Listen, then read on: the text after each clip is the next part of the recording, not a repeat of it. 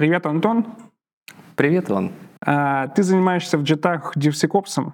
Да. А, у нас выпала уникальная возможность поговорить с тобой где-то в течение часа и обсудить, что же это все-таки такое. Сразу оговорюсь, я практически не имею никакого представления, что это такое. Угу. И хотел бы разобраться э, для себя лично, для наших слушателей, для наших зрителей, э, что это такое и зачем это нужно. Поэтому первый вопрос, угу. что такое DevSecOps? Спасибо, это очень хороший вопрос, и на него, мне кажется, можно давать много ответов. А дам свою собственную точку зрения, потому что в свое время читал э, материал отчет, я уж не помню, какой компании, по тому, как развивается рынок DevOps в мире, как там DevSecOps относится к нему. И была цитата Патрика Дебуа, это человек, которому, ну, по крайней мере, приписывают введение термина DevOps. И он сказал, что классно, мы написали типа DevOps, но не сказали, что это. Люди по всему миру теперь его начинают сами придумывать и изобретать. То есть кто-то ставит там знаки равенства между DevOps, DevSecOps, точнее, и безопасной разработкой. Для кого-то это, там, не знаю, некоторая методология, для кого-то это некоторая скажем, понятие культура целая, где люди обмениваются информацией. Вот я бы сказал, что отчасти все это так для меня. Выделил бы, наверное, ключевое то, что это автоматизация. Да, это связано с разработкой, максимально быстрым, э, максимально быстрой сборкой, максимально быстрым деплоем. Автоматизация в качестве проверок по безопасности, автоматизация в качестве тестирования, автоматизация в качестве развертывания. Ну и, соответственно, вот это взаимодействие людей и сторон. То есть, если там брать концепт DevOps, то есть, по-моему, презентация Flickr чуть ли не 2013 года, где была вот эта проблема великая, что стена, разработчики что-то сделали, отдали в эксплуатацию, эксплуатация говорит, у меня ничего не запускается, и начинается война. Это ваши виртуалки плохие, нет, это ваш код плохой. Ну, вот, и тогда постепенно начали сливать команды. То есть, чтобы избежать таких проблем, максимально быстро понимать, когда они появляются за счет раннего запуска. Ну, опять, это очень так концептуально, там, историю Flickr можно почитать очень интересно.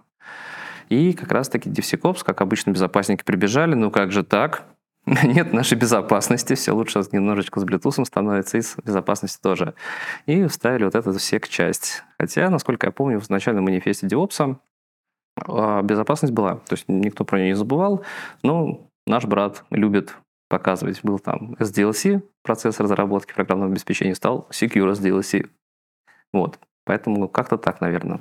А, правильно я понимаю то, что DevSecOps — это развитие DevOps, или это какие-то параллельные истории, или одно mm-hmm. другое меняет? То есть вот, вот это одно другое породило, поменяло, что это? Mm-hmm. А в моем мире это не то чтобы развитие, не то чтобы по-другому. Это скорее просто явное показание того, что безопасность там есть. То есть, опять-таки, в обычном DevOps, на мой взгляд, она там тоже есть. И вот если говорить про мой личный опыт, я, честно, забывать начал, когда я, ну, уже начинаю вспоминать, когда я разговаривал с АБшниками. То есть зачастую, если говорить там, про безопасность контейнеров, приходишь на встречу, начинаешь там беседовать с ребятами, там, что беспокоит, что хотите, там, чем мы можем быть полезны. И потом как-то говоришь, ну, вот, там, наверное, кто-то из вас там за ИБ отвечает. Они такие, нет. То есть я там администратор Кубера какого-нибудь, я там DevOps местный. Вот о безопасности почему нет? Кто-то отмахивается, кто-то отшучивается, кто-то у кого-то и в прямом смысле нет, потому что эта функция очень размыта и как отдельно не выделяется. Вот, поэтому, на мой взгляд, это не развитие, это просто подчеркивание некоторой важности. А если говорить про JET, то есть почему DevSecOps, у нас это, ну, как вот именно части связанные с секом. То есть именно с безопасностью. У нас есть ребят, которые занимаются автоматизацией, сборки доставки У нас есть ребята, которые занимаются инфраструктурой, которая необходима для того, чтобы запускать эти нагрузки в контейнерах. Ну, а есть вот часть security. Интересная история. То есть э, изначально подразумевалось, что в DevOps безопасность должна быть, но от нее все открещивались.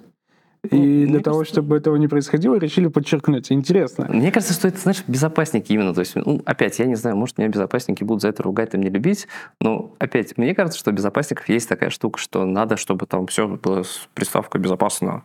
То есть, там, пример с разработкой какие было, там, DevOps то же самое, там, не знаю, были ли GRC-системы, Governance Risk and Compliance, которые в общем и целом не имели отношения к ИБ, появились Secure с GRC. Ну, то есть, может быть, ну, любим мы, чтобы про нас не забывали. Может быть, потому что это некоторая боль безопасника, что зачастую про нас забывают и вспоминают, когда надо что-то быстро согласовать, потому что завтра нам надо в прод катиться, и безопасники такие, а, а что мне согласовывать? Ты мне дай почитай сначала, я тебе ничего не согласую. Ну, там быстренько как-нибудь. Может, поэтому. Не Слушай, знаю. Ну, с другой стороны, гораздо практичнее, безопасника включить именно на этапе разработки, чем если сначала пройти все эти циклы написания софта, тестирования, имплементации, потом пригнать безопасника, который скажет, нет, все, фигня Миша переделывает, да, как mm-hmm. из известного видео, вот, и все пойдет по новой. То есть чисто по логике встраивание бэшников в процессе разработки как раз-таки вот этот цикл должно уменьшить. Как на практике? А, по-разному, но сам концепт, он ровно такой, то есть максимально раннее привлечение, там набившие оскомину shift-left подходы, которые там уже стали shift everywhere, то есть безопасность на всех точках.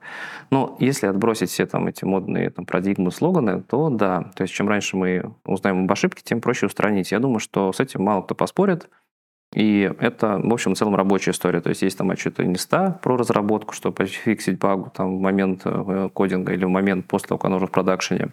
Это две разные баги, и с точки зрения стоимости это вот так примерно. Не знаю, видно это или нет, разница большая. Поэтому да, привлечь безопасников. А дальше уже от компании к компании. То есть есть компании, на мой взгляд, которые прям уже сильны и хороши в этом, ну и в том числе в России. Ну, почему в том числе? Не потому что я русофоб, а потому что зачастую до нас практики они все-таки, ну, как второй, наверное, такой волной доходят, когда уже весь мир там serverless, ну, не весь, но многие, ну, может быть, в России пока, что такое serverless или где он у нас?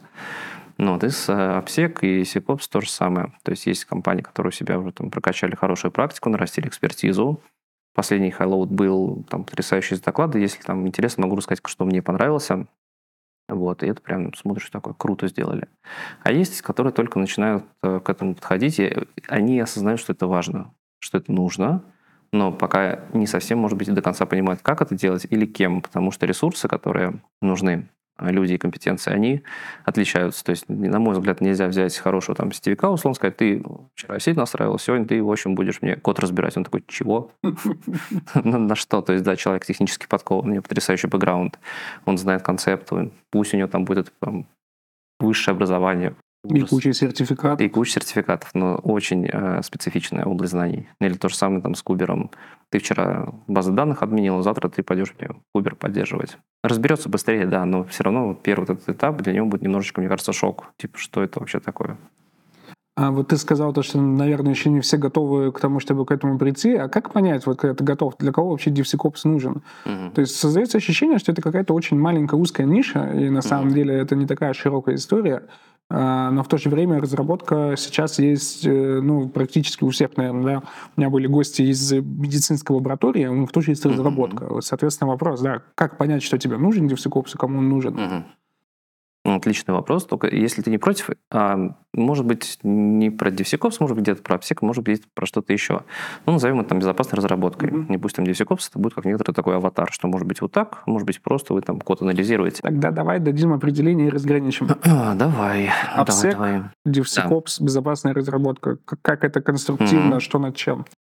Так, ну, давай я, наверное, так отвечу, просто для систематизации некоторые. Опять да. не претендую на истину, но для меня это как, по крайней мере, когда я вот общаюсь с клиентами, обсек это то, что анализируем код во время разработки. Там миллион различных сканеров, подходов, практик, но это момент разработки. То есть в основном обсек, специалист, работает с разработчиком. То есть как потом это катится в прод, в принципе, не важно. То есть задачка посмотреть, что именно в исходном коде, либо в некотором прототипе, который мы у себя тестируем.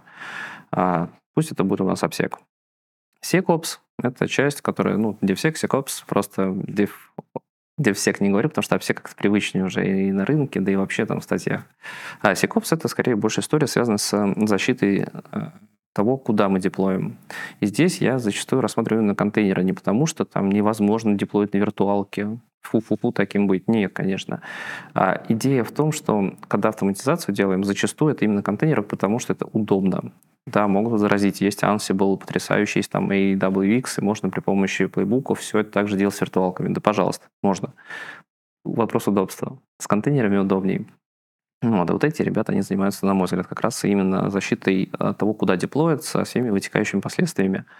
Ну, вот, и все это вместе обвязывает некоторые, ну, соответственно, процессы, которые необходимы, кто там анализирует баги, куда он ставит задачу, кто эту задачу берет, а на что обращать внимание, что мне с бэклогом делать, как мне там манифест анализировать, нужно ли мне трафик контролировать. Ну, то есть вот все эти процессы, они, естественно, существуют такой рамочкой. Ну, и да, я бы вот это все вместе как-то назвал бы DevSecOps. Опять, по определению у каждого свое. Если говорить про компании, ответ, на мой взгляд, все. То есть не потому, что я занимаюсь развитием этого направления в джете и такой покупаете наши услуги. А, не совсем. Хотя, может быть, отчасти. А, Сатья Наделла, CEO Microsoft, Нравится мне вот цитата, он говорит о том, что каждая компания в мире — это software developer. У нас, если брать, это Герман Оскарович Греф, на мой взгляд, хороший пример, когда он говорит, что мы не банк, мы Сбер, и это IT-компания. Ну, тут, конечно, IT-компания может не обязательно быть разработчиком, но в том числе ну, у любого финтеха, у любого банкинга ее очень много этой разработки.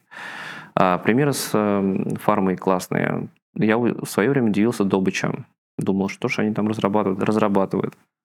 А с точки зрения секторов экономики, там реально то же самое. То есть, наверное, в каждом найдется какая-то своя разработка. А дальше вопрос э, необходимости, потребности. Ну, в зависимости от того, какое это приложение. Если там, условно, внутренний портал, да может и не надо. Если это какое-то приложение, которое уже есть какой-то клиентский доступ, это внешнее приложение, либо мы при помощи него зарабатываем, тогда я бы уже задумывался. И дальше, наверное, вопрос, на мой взгляд, не готов ты к DevOps, DevSecOps или нет, а может быть обилие практик. Их там очень много. То есть я, когда начал в этом а, что-то изучать по тематике, я для себя много нового открыл. Я не знал, что такое бывает. И для меня, вот честно, как для специалиста, а, DevSecOps — это прям такая э, компания в миниатюре.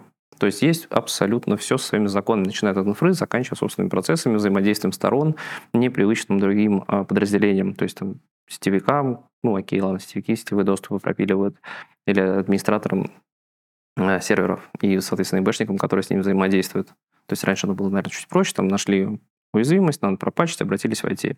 Теперь у нас разработчики, теперь у нас девопсы. В разных компаниях есть, например, собственные подходы. У кого-то есть платформенные команды, которые говорят, вот здесь ты работаешь, мы тебе все там гарантируем поддержку.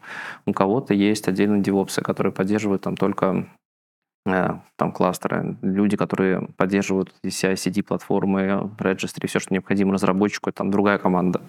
И вот в этом во всем надо еще разобраться и понять, э, как это конкретно работает и что с этим можно делать. Ну, вот. Поэтому мой ответ всем, да. А вопрос я бы ставил, с чего начать и сколько мне там потенциально в идеале практик, может быть, и нужно. Может, не все нужны.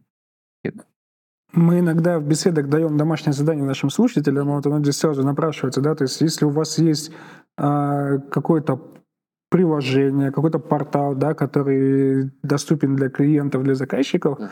то есть большая вероятность, что вам нужен DevSecOps, и вам нужно это проверить.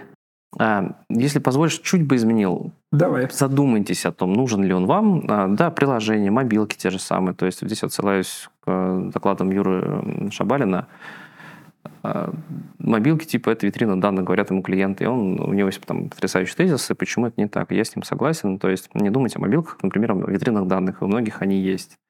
И это тоже может быть а, повод задуматься. Тем более, что мобилки привносят а, много своего, разные операционные системы, свои собственные, ну, да, там Kotlin, Java не совсем свой собственный язык, но в общем и целом все другое тоже меняется. То есть э, обычный там портальчик, мобилку проверить. Ну, разработчик, обладающий знаниями, это делает, но все равно есть своя вот специфика в этих э, типах разработки. Правильно ли я уловил мысль, что при, старой, при старом подходе старой модели безопасник прибегает снаружи да, и ругает всех, что у вас тут дыряво и небезопасно, то данный подход предполагает все-таки затягивание безопасника внутрь команды. Я даже услышал двух безопасников. Один, который код смотрит, второй, который инфраструктуру защищает. Uh-huh. А, это трансформация безопасника в, вот, в какую-то новую сущность, или это, наоборот, старые разработчики накидывают на себя функционал безопасника? Откуда эти люди появляются? Что они должны уметь в базисе? Что, как их найти? Угу. Тоже не в бровь, а в глаз прям вопрос. Спасибо. Насчет двух. Это сейчас потом разлетится, да, что нужно в каждую команду по два человека. В безопасности, да, у нас у всех есть э, особенность, нас всегда меньше. Всегда меньше, чем айтишников и всегда значительно меньше, чем разработчиков. Я думаю, с этим и тоже... денег дают всегда меньше. И денег дают всегда меньше, да. Это как условие дано в задаче, надо ее как-то решить. А, начну немножко с конца. Как и кто этим занимается? По-разному. Есть э, специалисты, которые из ИБ переходят в эту сферу. То есть, на примере, например, нашей конторы у нас ребят, которые сейчас делают потрясающие проекты по там, защите контейнеризации. Например, раньше PKI делали. Ну, то есть бэкграунд айтишник очень сильно помогает, человек проникся новой технологией, ему стало интересно, и с голодными там глазами, или как там говорят, э, набросился на новую технологию, начинает ее изучать. Вот. Э, там, если отсылаться к коллегам, у Дениса Кораблева из «Позитивов» тоже есть потрясающая там история о том, как QA становится а, обсеками неплохими. Согласен, и это прям вот работает, потому что а, с точки зрения кода, это бага. Какая мне разница, бага там функциональная, ну, я разработчик, да, либо баг безопасности, мне надо поправить код. Мне надо понять, как это сделать правильно, и чтобы там либо багу победить функциональную, либо по безопасности. Вот. И да, второй вот этот блок специалистов, это как раз те, которые занимаются вот этим, на мой взгляд, секопсом. Опять, почему? Потому что компетенции разные. То есть человек, который классно разбирает код, может не знать, как Uber работает. Ну, да, он там базовые команды, там, запустить какой-нибудь там деплоймент знает, там, как пробросить ему сетевую связанность он знает, а как там дальше с ним копаться, ковыряться, почему у него ничего не работает, может, он и не знает. Это вполне себе нормально. Да, бывает, когда совмещаются, ну, такие прям бриллианты, это всегда тяжело найти которые будут востребованы на рынке и претендовать на огромные зарплаты? Сейчас есть с этим, наверное, такой небольшой хайп, и да, зарплаты они не маленькие. Но мне кажется, востребованность этих людей она будет, потому что тоже на западный рынок смотришь, чем они живут. Ну да, там все поголовно в облака уходят уже, это нормальная практика. У нас пока с ним тяжело. Но искренне надеюсь, то, что победим этот страх, и Яндексом, там, мейлом, у кого еще есть облака, Сберклауд, по-моему, есть. Будем пользоваться, потому что это удобно, как сам пользователь в свое время DigitalOcean, это классно. То есть мне нужна виртуалка, две кнопочки, там работает. Ну, я думаю, что инфраструктуру компании перенести сложнее, но, в общем, в целом задачка посильная. Вот, и востребованность она будет. Потому что все идет к тому, что вот это совмещение, когда у тебя вместо... Ну, нет, консоль остается, но зачастую ты сидишь как даже специалист по инфре сейчас в VS Code. Потому что удобно писать те же ямлики, там какие-то конфиги, тестировать, править. То, что ты сейчас делаешь, это ты пишешь код. Ну да, можно сказать, что и раньше всегда конфигурация, это же тоже код. А, все так, только сейчас, мне кажется, этого становится больше. И принципы разработки, которые были, ну, я не знаю, может, кто-то хранит конфигурацию, там, условно, циски на гите. Я, честно, не сетевик, ну, может быть, такой есть, я правда не знаю. Но я такого, по крайней мере, не видел. А конфигурацию э, какого-нибудь приложения, э, там, проверку безопасности, хранить на гите, всем этим управлять, это вполне себе рабочая история. И поэтому нужно в чужой мир идти и быть, мне кажется, более открытым. И да, вот этот подход безопасности, когда пришла, все не работает, поправьте, а, я не верю, что это сработает. И я даже рад этому, потому что мир интересный, и люди, которые будут в него увлекаться, безопасники, они будут, мне кажется, кайфовать. Например, это наша компания, где у нас эти кросс-центровые проекты есть, ты сидишь с инфраструктурой, ни разу ребята не прогнали, не говорили что тупые вопросы. Ну, я понимаю, со временем уже, ну как, я изначально понимал, что мои вопросы не очень, я не инженер, но вот, со временем еще больше стал понимать, что вопросы очень детские. И ребят просто там сидели, тебе рассказывали, помогали. Где-то э, были ситуации обратные, когда спрашивают, что такое CEM, например. Ты безопасник? Ну, CEM же, ну ты что, ну это CEM, это же основа просто. А для, вот, например, инфраструктурщиков не всегда это понятно.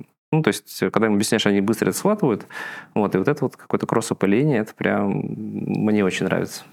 CM — это основа. Я готов с этим тезисом просто ругаться, орать и говорить, что это неправда. Но я догадываюсь, откуда это пошло, что CM — это основа. Слушай, я сейчас очень сильно... А, с прошедшего сок-форума, наверное, не знаю. Я, честно, тоже CM не занимаюсь, поэтому... Э, на прошедшем форуме, ой, сок-форуме был тезис «обновляйте антивирусы» в 2022 году до, до сих пор. Но не лишено смысла, безусловно, но это, конечно, интересно. А, я обрадовался, знаешь, от чего? От того, что у меня записан вопрос где-то под конец, седьмым пунктом. А, уязвимости такие же баги или к ним особый подход? И ты его озвучил в своем спиче. А, соответственно, с точки зрения разработчика, как бы по большому счету без разницы, что править, да, главное, чтобы ему сказали об этом либо тестировщики, либо вот эти самые обсеки, секопсы, которые апсеки, правильно, да, ну, которые это нашли. То есть, по сути, это тот же самый баг, там не валидируются данные, да, там не аффусируется какой-то mm-hmm. вот или еще что-то. Это нужно просто поправить. Это прикольно. Uh, так как этот вопрос уже, по сути, был отвечен, то повторять его не буду. Uh, Если ты другой. позволишь, а? маленькую такую Давай. тоже ремарочку. То есть, да, но все-таки есть маленький нюанс в том, что разработчику приоритизируют, ну, бэклог приоритизируется, и по-хорошему надо, чтобы эти секьюрные баги попали и в работу, скажем, в текущем спринте. И да, здесь все равно нужно некоторое там воздействие безопасности, о том, чтобы это проверять, контролировать, смотреть, потому что все-таки функционал тоже будет всегда дороже. То есть в корпорациях крупных, я думаю, с этим попроще, как бы странно это ни звучало, хотя, казалось бы, больше там какой-то бюрократии, взаимодействия, там заявок. Но ребята зачастую не торопятся. То есть я не говорю, что они не делают. Просто если брать стартапы, вот там пипец, там точно э, ничего, скорее всего, из безопасности не пройдет, потому что их задачка это максимально быстро сделать, максимально быстро нарастить функционал. Слушай, а по поводу стартапа... Опять мое мнение. Угу. Как бы ни Денис Джи Кораблев эту фразу не сказал, которого ты упомянул, mm-hmm. что у стартапа есть гораздо больше причин, по которым он может провалиться, mm-hmm. перед тем, как они что-то про безопасность найдут. То есть, наверное, это все-таки уже история про более какие-то зрелые компании, yeah. которые несут продукт массы, у которых репутация, да, потому mm-hmm. что похачить э, какую-нибудь банальную SQL-инъекции, чей-то сайт, э, там, не знаю, приложение банк клиента, ну, это прям лажа, то есть очевидно, что они там этим занимаются. А по поводу приоритизации. Mm-hmm кто этот арбитр, который решает э, вот эту историю.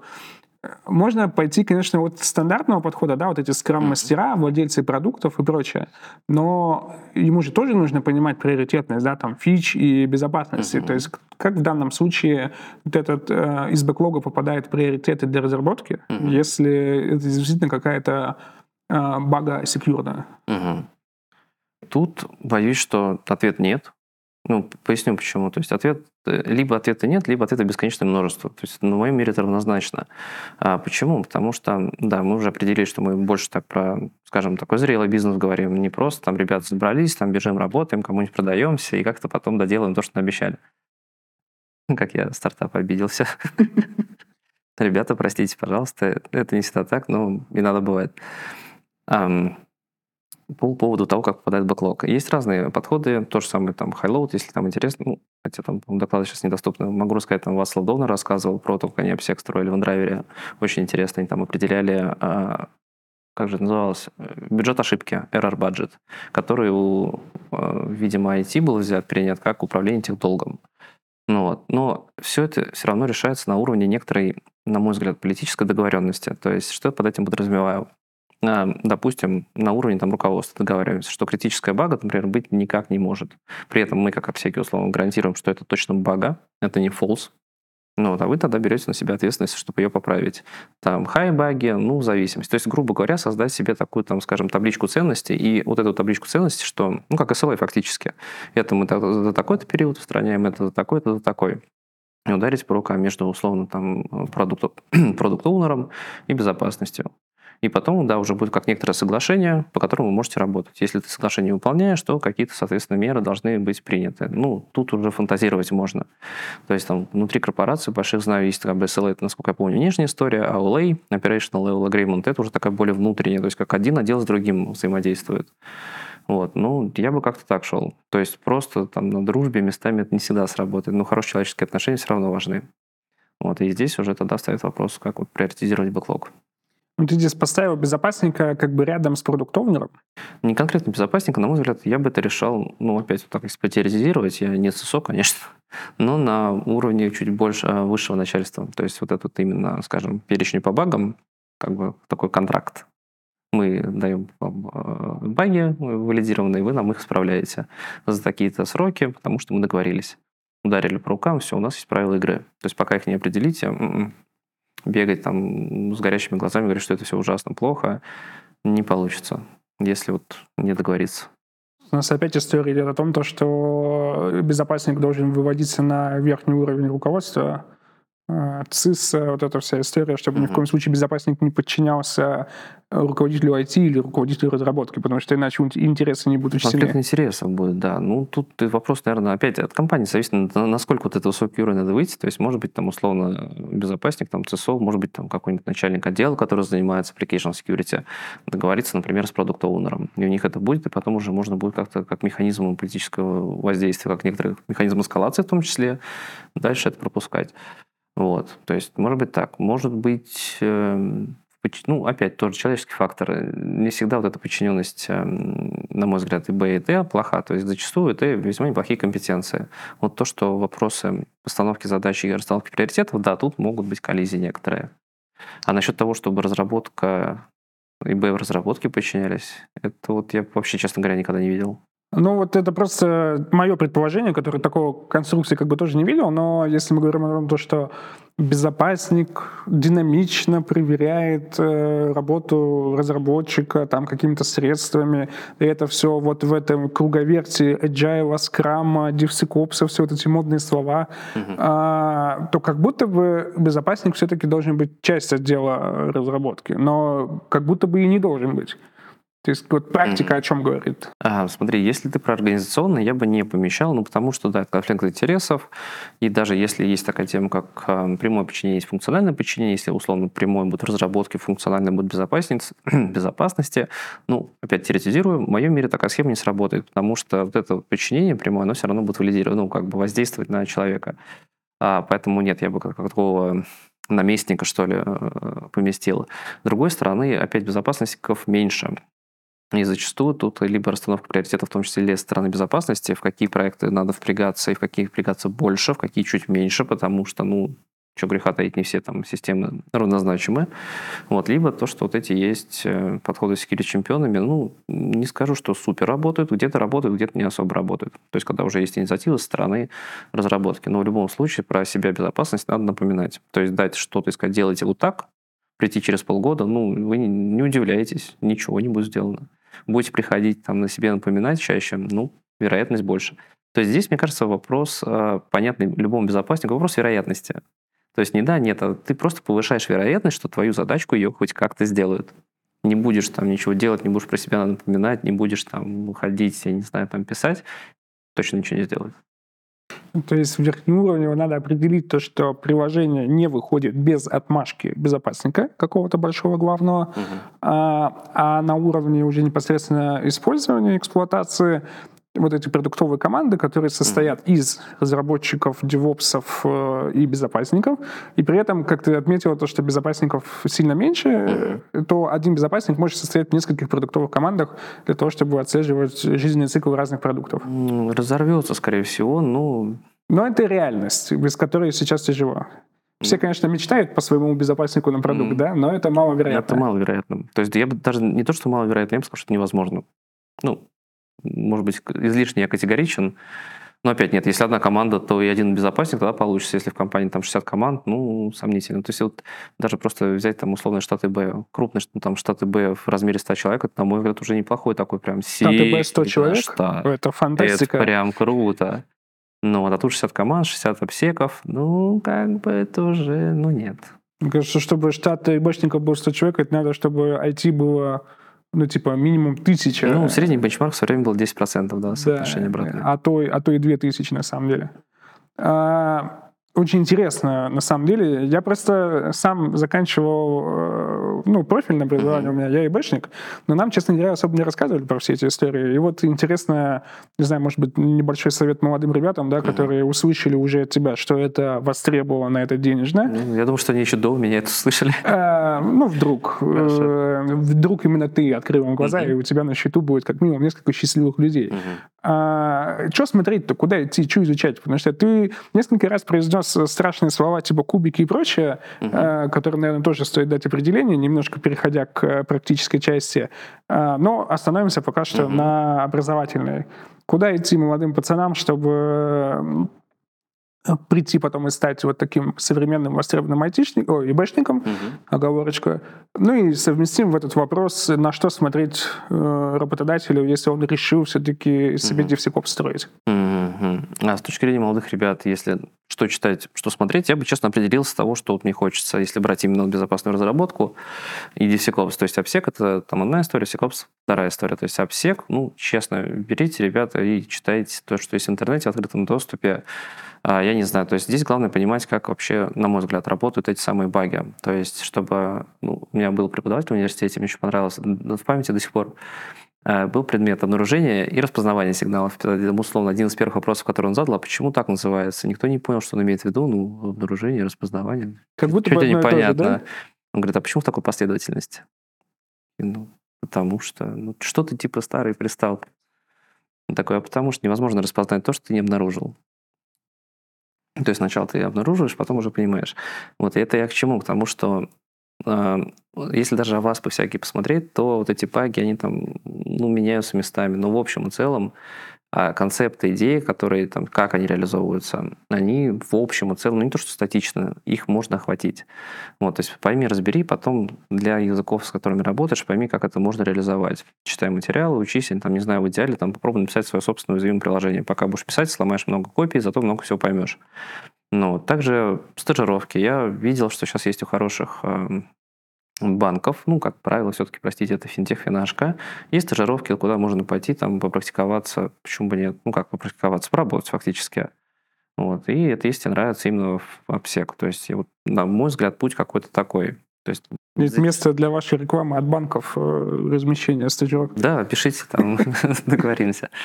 По поводу того, там надо ли знать программирование, не надо, на мой взгляд, надо. То есть быть Для там... обсека. Ну, вообще, честно говоря, вот если ты в DevSecOps, в моем понимании, надо знать программирование. Но опять, это не значит, что ты должен там, паттерны проектирования, там, уметь их написать, реализовать, там, многопоточность, чтобы ты сделал, и все, ты вообще там божество просто был, и еще на низкоуровневых языках, а потом еще на ассемблере сверху. Ну, в идеале, наверное, так, что прикольно будет, но э, надо как-то хотя бы там понимать, либо какую-нибудь даже простенькую там программку написать, то есть оно тебе поможет либо при интеграции там какого-то тула в э, свой пайп, либо при э, анализе результатов, либо там, ну, то есть все эти системки через API, например, работают. У многих там есть этот функционал. Ну, тоже даже базовенькую штучку написать, чтобы там из одной в другую улетала и раскладывала, как тебе хочется по структуре данных предполагаемой системы. Вот. Ну, а всякое, мне кажется, вот если прям э, занимаешься кодом, ну, понимать. То есть, да, языки разные, методы разные, но как бы вот эти подходы, важны подходы, и дальше ты уже разберешься с одного языка на другой, но тебе придется там некоторое время потратить, на мой взгляд. Но в общем и целом это просто будет быстрее, чем ты будешь там с нуля абсолютно это делать. Вот. Если же говорить про... А, ну, Linux, такая звездочка. Я, сейчас, я всем Linux рекомендую, потому что, мне кажется, Linux это прям будущее. Нет, не потому что февраль 24 23 господи, уже будущее 22 года, а потому что, ну, по крайней мере, в DevSecOps там практически все на Linux.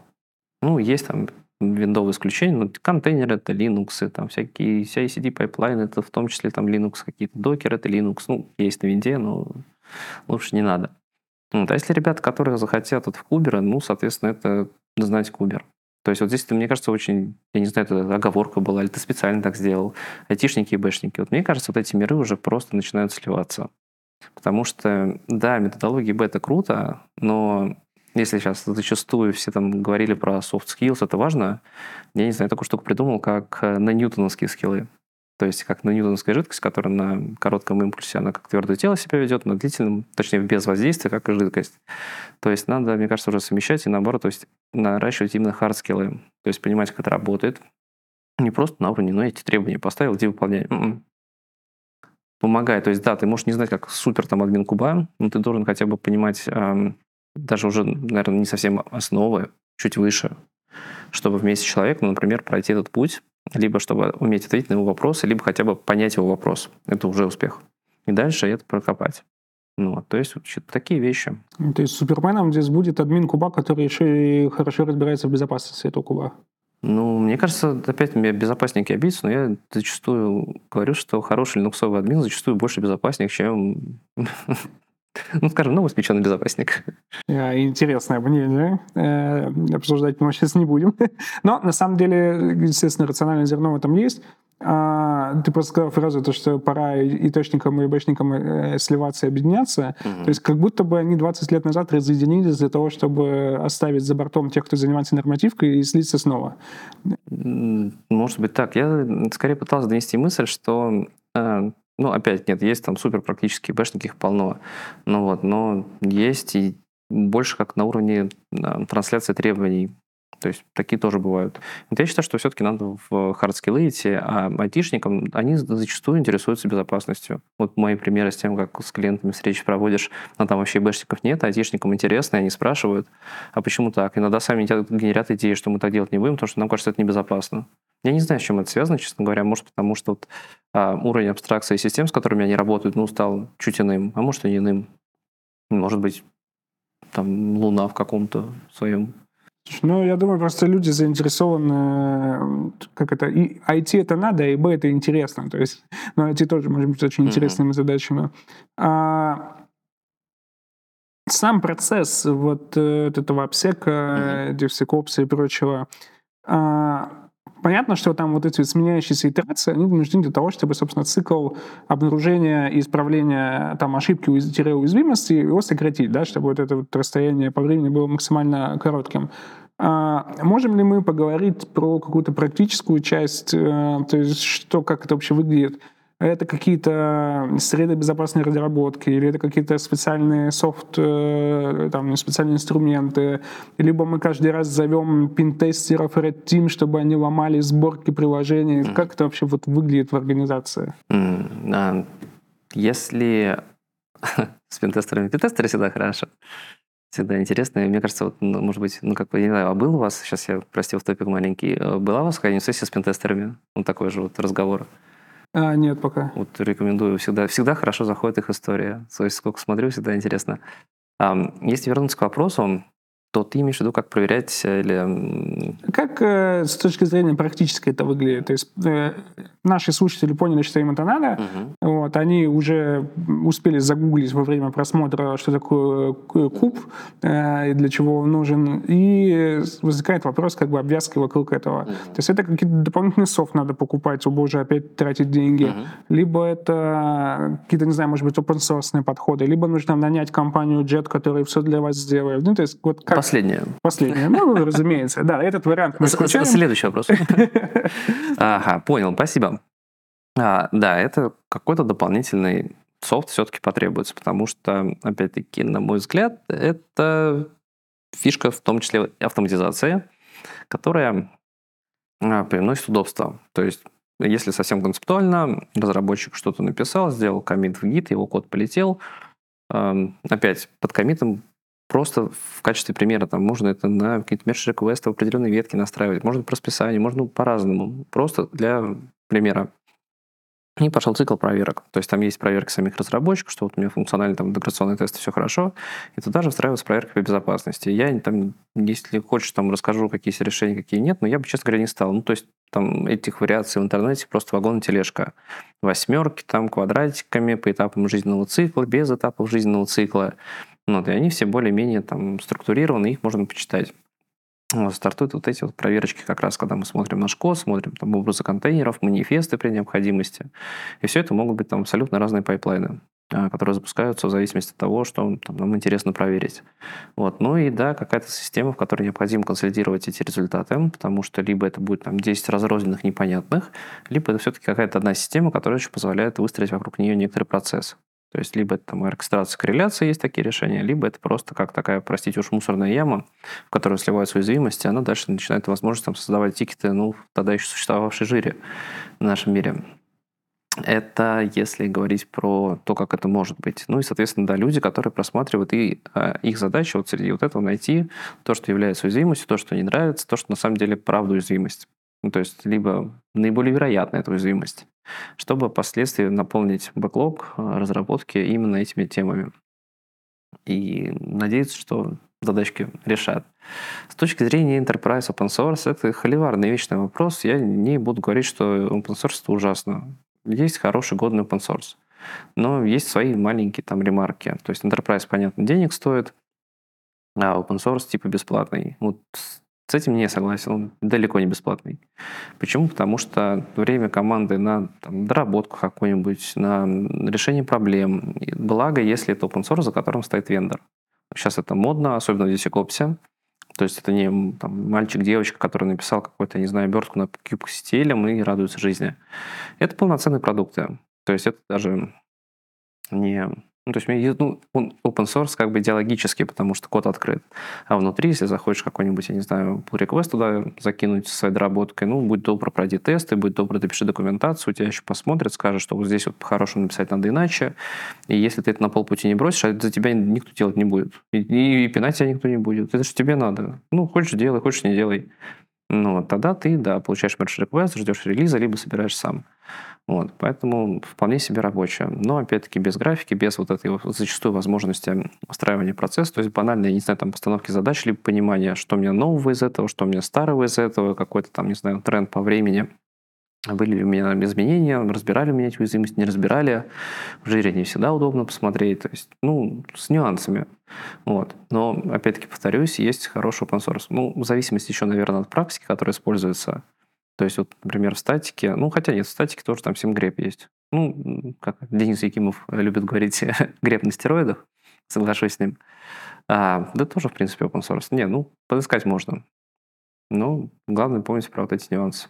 Ну, можно поискать, но у нас отечественные разработчики тоже, насколько я знаю, в обсеке сейчас развиваются активно. Да. Как минимум две компании я знаю, которые продают э, всякие сканеры кода. Mm-hmm не будем, наверное, сейчас тратить время, ну, если тебе самому интересно рассказать, там, статический, динамический анализ, э, пропускаем, идем дальше. Да, я думаю, пропустим этого много э, слов сказано, песен спето. Ну, в общем и целом, есть там база, да, статика, динамика, композиционный анализ, а, анализ манифестов, анализ образов контейнеров и средства контейнера на security, которые там комбайн целый можно собрать.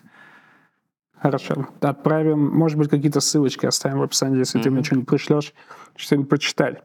А, более-менее разобрались с историей, как это происходит, когда внутри компании. А, а что делать, если компания пользуется услугами подрядчика, mm-hmm. и как им... Сейчас попробую вопрос сформулировать. А, требовать от них наличия процесса DevSecOps, или это вообще не ваше дело, или, может быть, уже какие-то сертификации есть, типа ISO, но там по безопасной разработке. То есть вот, например, в Stack России сейчас для... Это особенно нам актуально, да, мы как вендоры средств защиты информации, к нам пришли из стека с этой историей. То, что теперь вы будете получать сертификат, если у вас есть безопасная разработка. Вот, слава богу, я надеюсь, так у всех на рынке информационной безопасности российской, что безопасная разработка в вендоре по безопасности безопасности, она как бы по умолчанию присутствует. А что делать, если я небольшая компания, которая заказала несколько бизнес-приложений у подрядчика? Uh-huh. Вот мне хочется быть уверенным, что там все хорошо. Uh-huh. А, могу ли я у них спросить какой-то сертификат, что они это внедрили, uh-huh. или такого еще нет? То есть вот как мне быть в этой ситуации? Uh-huh. Ух, Тогда, тогда, тогда несколько ответов. Ну, самое такое простое, с комплайенсом я не силен. Насколько я знаю, таких сертификатов сейчас нет. Угу. То есть вроде как ходит мысль о том, что да, запускается какая-то там э, подход, практика сертифицировать, грубо говоря, весь комбайн, а не отдельный там софт, и потом считать, что все, что прошло через комбайн, оно хорошее. Не знаю, правда это или нет, и не знаю, тем более, насколько это готово. Ну, это же работает с точки зрения там а, тех же сертификатов ISO по менеджменту, да, то есть вот тебе пришли аудиторы, посмотрели, такие, да, действительно, вы управляете как положено, Поэтому мы вам даем бумажку, что у вас все хорошо. Мне кажется, может быть, мы сейчас родили просто бизнес-идею для компании Jet, которая будет сертифицировать маленьких разработчиков. Mm, как вариант. Я расскажу ребятам, может, э, они будут не против. Вот. А даже если брать международные, тоже про такие э, именно сертификации не слышал. Ну, с другой стороны, если так посмотреть, то безопасная разработка на IWISA есть 27.01, насколько я помню, в 50 DSS там есть разделчик небольшой. Вот. А с точки зрения того, э, как быть заказной разработкой, здесь есть несколько историй. Э, первая была у меня недавно. Клиент приходит и говорит, то, что нужна безопасная разработка. И во время общения выясняется, что это компания-разработчик. И ей клиент, которому она разрабатывает, взял требования документов э, ЦБшный, по-моему. Говорит, вот э, хочу, чтобы так, надо. Я говорю, блин, что, что нам делать? Ну, вот начали общаться. Вот, то есть какие-то клиенты решают вопрос так. Вот вам требования, ну, соответственно, это просто, что ты покупаешь, ты можешь, ну, выставить требования. Функциональные требования никого не смущают. Ну, хочу функционал такой ну, там требования по безопасности. Есть такой сценарий. Там, а можно делать? я тогда mm-hmm. сразу вот по этому сценарию вопрос задам? А у них требования по безопасности именно к процессу или к результату? Это что же важнее? А, к процессу и к тому, что обработка багов ведется. То есть, ну, если почитать, это, грубо говоря, был Ctrl-C, Ctrl-V CB документов. Там mm-hmm. можно посмотреть, что там требуется. То есть не просто, что вот у вас там все поставлено и настроено, потому что втыкать этих эм, средств автоматизации это не то чтобы сложно, а вот что с этим делать потом, это вопрос. Вот поэтому нет, там, конечно, было требование там и модели угроз, и там, чтобы посмотреть, чтобы баги мы управляли, там устраняли, какие-то там свидетельства, чтобы были. Вот. Это один такой путь. Второй путь, который я тоже видел, это, допустим, ну, давай так, я тебе разрабатываю, и ты говоришь, не вопрос, я тебе все подготовлю, ты вот можешь ко мне приходить, ну или там не приходить, там вот тебе выставляю, куда код класть, ты его кидаешь, а у меня там, ну, у тебя, получается, на своей стороне эти проверочки проходят. И если проверочки не пройдут, то ты дорабатываешь, я тебе даю там результат проверок. Слушай, То есть ну, бывает такое. Ну, странная ну, история. очень мне как заказчику тестировать приложение, которое выдал мне подрядчик, получается, такими же там средствами анализа, пентестами и так далее. То есть как будто бы мне, как заказчику, проще сказать, э, приложение должно быть безопасным, а вы уж там как бы крутитесь как Так вот, хотите. да, смотри, вот, наверное, надо пояснить этот второй вариант. Это никогда, допустим, компания, которая не занималась разработкой вообще, заказала внешний софт, еще сделала там у себя целый комбайн для того, чтобы проверять. Нет. Компания, которая есть и своя разработка, и заказная, Мгм. и она уже знает, как с этим работать. И у нее есть там уже требования. И она просто вместо того, чтобы говорить «иди там, говорит, ты мне просто при приемке будь добр, выполни. Вот. То есть, может, так, как, ну, так, мне кажется, да, логичнее становится. Ну, То да. Первый вариант такой, ты мне разрабатываешь, я тебе сейчас все сделаю. Я тебе Не, еще ну, а денег дам. Почему бы нет? А, ты упомянул требования ЦБ, то есть регуляторы тоже в эту историю уже смотрят. А, да, ну опять регуляторика прям не моя любимая, точнее не то, что не любимая, а мало знаний у меня про нее совсем. Но да, у ЦБ есть э, положение, не помню какое, и там есть приложение, по-моему, номер 7. Могу ошибаться, опять-таки. И там как раз-таки про практики вот этой, ну, DevSecOps фактически практики, как э, и что делать, на каком этапе жизненного цикла софта. Вот. Последний I'm Life, там, помнится, мне был мужчина из эшелона, прости, не помню, как звали, и вот он как раз рассказывал, что, опять, инфа публичная, смотреть можно, поэтому не скрою, как это можно рассказать, что подход к сертификации вроде как вот будет тоже меняться с конкретной версии на вот именно вот эти вот комбайны. Это, кстати, мне кажется, очень здравое начинание, потому что, ну, опять-таки, вот релиз быстрый, там что-то изменил, опять сертифицировать, не сертифицировать, непонятно, хочется рынку, вроде как и надо соответствовать, вроде соответствую, вроде непонятно. И поэтому, если регулятор думает в этом направлении, это очень круто. За это им спасибо. То есть, опять же, да, подразумеваем, смещается вектор а, с результата на процесс, если я правильно понял. Что-то с такой формулировкой меня смущает немножко, но Давай в общем и в целом, да, ну то есть, а, ну как процесс ради процесса, это неправильно, процесс нужен ради результата. То есть Ага. получается, что да, а, некоторое, скажем, ослабление контроля конкретной конкретного экземпляра Да. с повышением контроля того, как этот экземпляр получается на свет. Да, И с некоторым, видимо, допущением, что если экземпляр получается на свет хорошим способом, значит, экземпляр потенциально хороший. Ну, наверное, как так. Ну, Опять, есть- надо смотреть, что в итоге из этого получится. получить значок, что ты хороший разработчик, тебе сразу поблажки в плане выхода версии, потому что подразумевается, что если у тебя значок такой есть, то твои продукты, получается, более лучше, как известная цитата, да, чуть Более хорошими, чем э, там аналогичная история без значка. Ну, допустим, что... Но все равно во всех этих историях всегда есть допущение. Там стопроцентной безопасности никогда не существует и не будет существовать. Ну, это борьба, как это, брони и снаряда, да, то, что в Мгм. любом случае сначала снаряд, потом броня.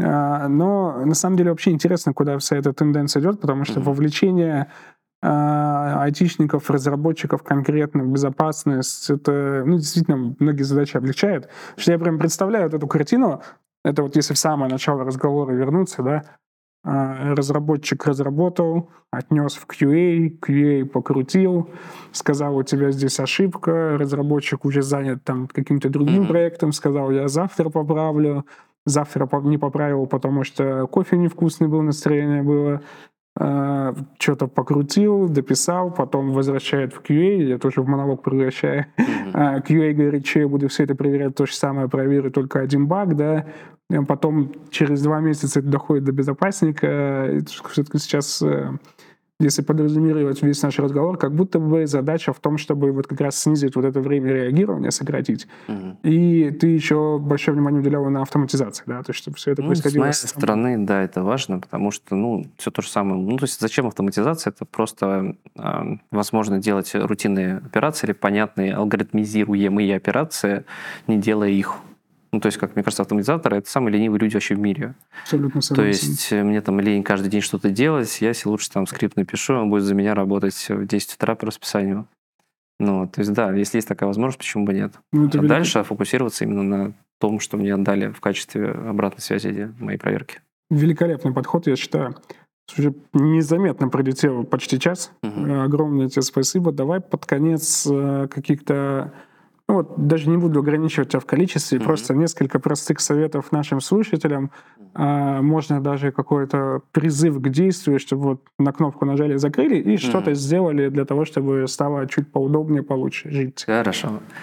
Тогда тоже день краш у меня сегодня. Украду у Леши Смирнова из э, Профископа. на том же iMlive, да, нет, стоп, на другом iMlive, он сказал классную штуку. С чего начать? И мне эта фраза прям отзывается, она мне нравится. С чего угодно. Просто начните. Потому что, да, вариаций много, что там, састы, дасты, контейнеры, не контейнеры, аналитика, что мне делать? Начните с чего-то. Это самое классное, правильное, на мой взгляд. Потому что э, следующая там, практика, которую будете реализовывать, вам будет проще. А так можно в этот паралич анализа впасть и думать, думать, думать, думать, думать, думать, думать, думать. И думать это хорошо. Не надо, надо ворваться.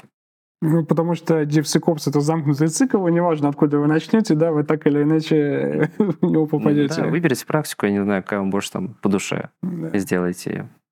Uh, да, почитать, что такое кубы, если уже знаете, что такое кубы, идите дальше, изучайте и так далее. Спасибо тебе большое. Спасибо, Было что позвали. Безумно интересно, на самом деле. Мне кажется, я узнал много нового. Надеюсь, наши слушатели тоже. Надеюсь. С нами был Антон Гаврилов из компании Jet, который очень хорошо разбирается в DevSecOps, и я надеюсь, мы э, ты мне пришлешь какие-нибудь ссылки, мы в описании оставим. Что-нибудь, да, да, да. Все, спасибо да, большое. Спасибо большое, было интересно. Спасибо.